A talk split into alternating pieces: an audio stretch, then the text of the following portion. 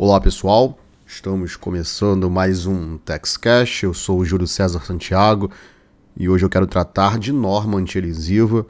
Vocês devem ter visto a notícia de que o STF suspendeu o julgamento sobre validade de planejamentos tributários sob o enfoque da denominada norma antielisiva. Na verdade, o caso envolve a possibilidade de administração tributária poder requalificar os fatos de determinados planejamentos tributários com base no artigo 16, parágrafo único do CTN, inserido pela Lei Complementar número 104 de 2001. Ou seja, desde 2001, há 20 anos, existe uma ação direta de inconstitucionalidade proposta pela Confederação Nacional do Comércio contra essa norma. E o que diz o dispositivo? O artigo 116, parágrafo único do CTN, diz que a autoridade administrativa poderá desconsiderar atos ou negócios jurídicos praticados com a finalidade de dissimular a ocorrência do fato gerador do tributo ou a natureza dos elementos constitutivos da obrigação tributária, observados os procedimentos a serem estabelecidos em lei ordinária.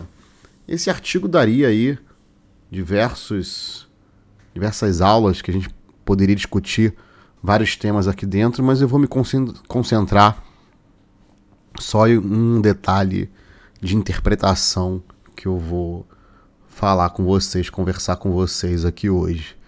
Na prática, a administração olha aquele emaranhado de documentos que representam uma operação empresarial e diz: espera aí, esses documentos não representam a realidade. Por exemplo, para você entender o que está em debate, vou citar um caso muito simples só para você visualizar a situação.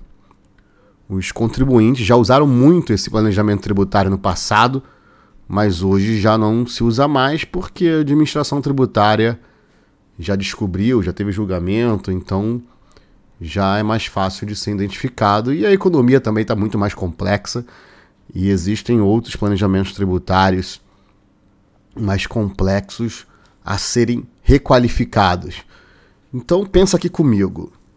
Imagina que duas pessoas querem realizar uma compra e venda de um imóvel que vale milhões. Se esse imóvel teve uma valorização ao longo do tempo, o vendedor terá que pagar o ganho de capital quando vender este imóvel. E o comprador terá que pagar o ITBI ao realizar o registro do imóvel. Aí o que, esses contribuintes fazem? Eles resolvem montar uma empresa qualquer integralizar o capital social com o dinheiro do comprador e o imóvel do vendedor. Dinheiro e imóvel passam a compor o capital social de uma empresa existente só no papel. A Constituição Federal diz que a integralização de capital social com o imóvel é imune de ITBI desde que o imóvel não seja de valor superior ao capital social integralizado. Existe aqui uma discussão mais complexa envolvendo ágil, mas eu não vou entrar nesse tema. Quem quiser aprofundar, dá uma lida no tema 796, julgado pelo STF em repercussão geral sobre o ITBI. Mas o que eu quero que você saiba é o seguinte: nenhum dos dois quis criar uma empresa. Nem o comprador e nem o vendedor desejaram criar uma empresa. Não havia o que se denomina em direito empresarial de affectio societatis. Nenhum dos dois queria desenvolver uma atividade econômica.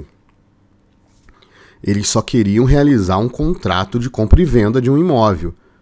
Mas os documentos que eles apresentavam dizia que esses, docu esses documentos diziam que eles instituíram uma empresa. Aí o que eles fazem? No mesmo dia da instituição da empresa, ou no dia seguinte, eles dissolvem a empresa devolvendo o capital social para os sócios, comprador e vendedor. O vendedor leva o dinheiro e o comprador leva o imóvel sem pagar o imposto de renda sobre o ganho de capital. Nunca houve a intenção de realizar qualquer empreendimento, qualquer empresa. Isso é o que se denomina de planejamento tributário casa e separa. Existem planejamentos tributários desse tipo muito mais complexos e que envolvem a subscrição de ações com ágil. Mas com esse exemplo simples que eu mencionei para vocês, eu só quis que vocês visualizassem a ideia de que a formalização, ou seja, a constituição da empresa, não representa a realidade. Não representa a vontade daqueles daquelas pessoas, daqueles contribuintes, que na verdade a vontade era de realizar um contrato de compra e venda. A preocupação do CTN, do Código Tributário Nacional, é exatamente com essa distorção entre a formalização, ou seja, aquela documentação toda, e a própria realidade, com essa simulação que viola a capacidade contributiva. O que se pretende com o artigo 116, parágrafo único do CTN, é evitar essas situações de burla da legislação simplesmente para não pagar tributo. É dar instrumentos para que a administração tributária possa olhar os fatos e interpretá-los também. Em linhas gerais, o que se alega na ação direta de inconstitucionalidade é que a norma impede, na prática, que se realize planejamentos tributários a Confederação Nacional do Comércio alega na ação que a norma daria poder ao fiscal para se valer da interpretação econômica do fato gerador. E essa doutrina da interpretação econômica violaria, nas palavras da Confederação Nacional do Comércio, os princípios constitucionais da estrita legalidade, da tipicidade fechada e da reserva absoluta de lei formal no direito tributário. Já vou falar desses três aspas princípios condicionais, mas aqui eu quero fazer um parêntese. A interpretação econômica do fato gerador é uma, uma doutrina lá do século, do início do século XX, muito desenvolvida na Alemanha, que tinha como pressuposto identificar a substância econômica de um ato jurídico a despeito da sua forma jurídica. Muitos defendem que violaria a legalidade.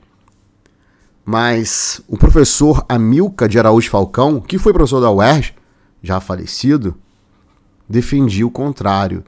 Ele dizia que a interpretação econômica permitia a aplicação concreta da lei e impedia que o contribuinte manipulasse a forma jurídica para evitar pagar o tributo. A ideia é evitar o abuso de direito. Por isso é injusto querer classificar o professor Amilcar de Araújo Falcão como um defensor da interpretação econômica, como se ele quisesse afastar a legalidade. Quem leu sua obra clássica, Fato Gerador da Obrigação Tributária, vai perceber que é exatamente o contrário. Ele era um defensor da legalidade e, na verdade, até defendia a concepção do intérprete como apenas aquele que declara o sentido da lei sem qualquer atividade criadora ou inovadora.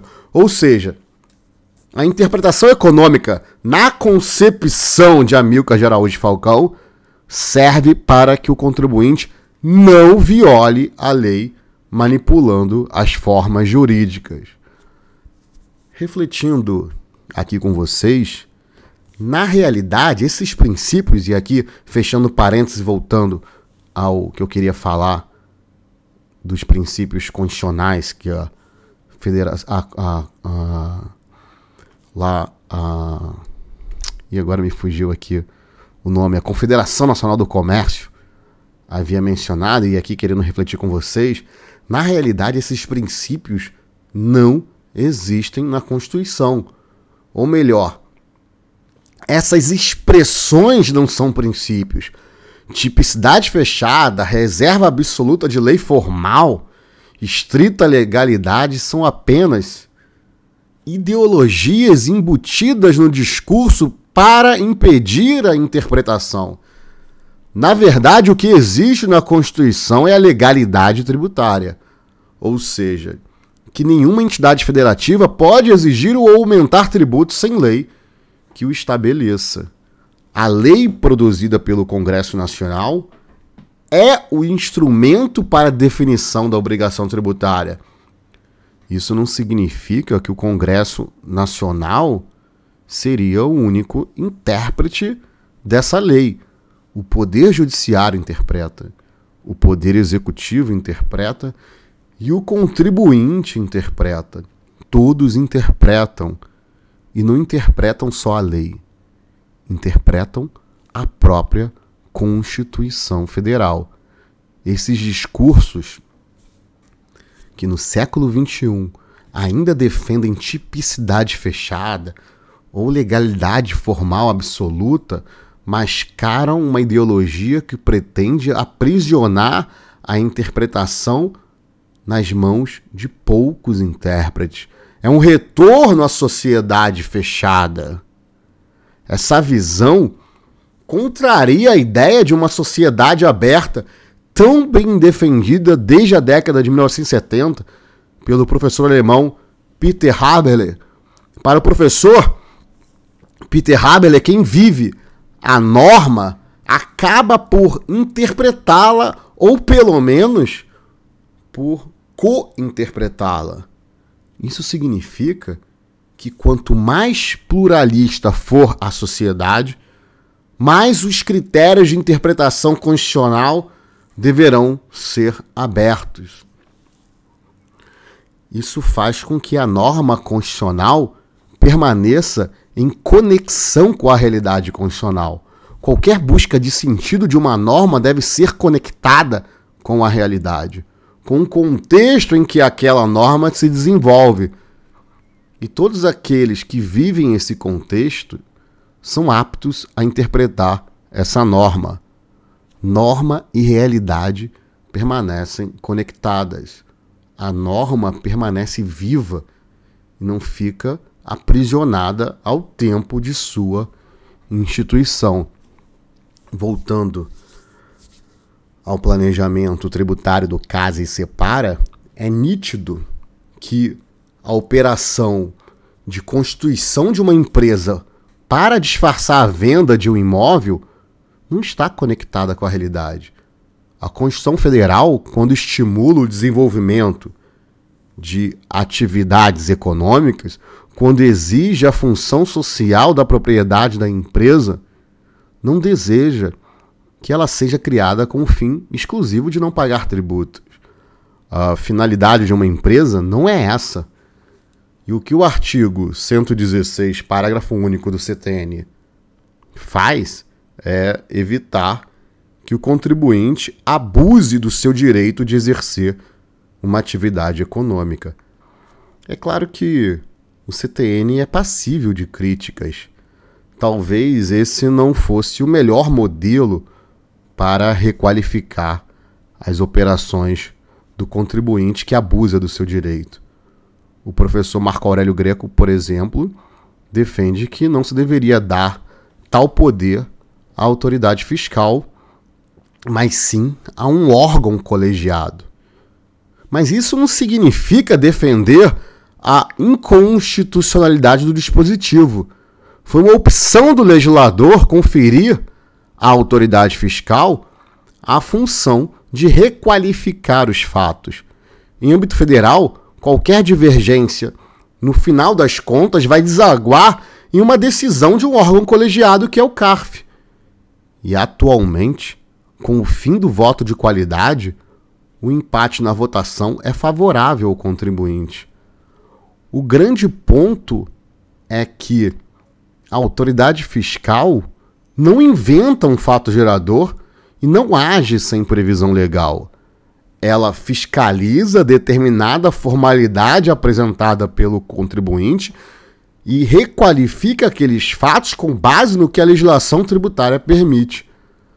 O que eu quero que você saiba é que esse debate envolve uma tentativa de engessar a interpretação, de colocar nas mãos apenas do juiz a possibilidade de requalificação dos fatos, o que no fim das contas é dizer que apenas o juiz pode interpretar o arranjo empresarial do contribuinte. A autoridade fiscal estaria impedida, o que, a meu ver, seria um grande retrocesso. Vou ficando por aqui. Me segue lá no Instagram. Forte abraço e até a próxima.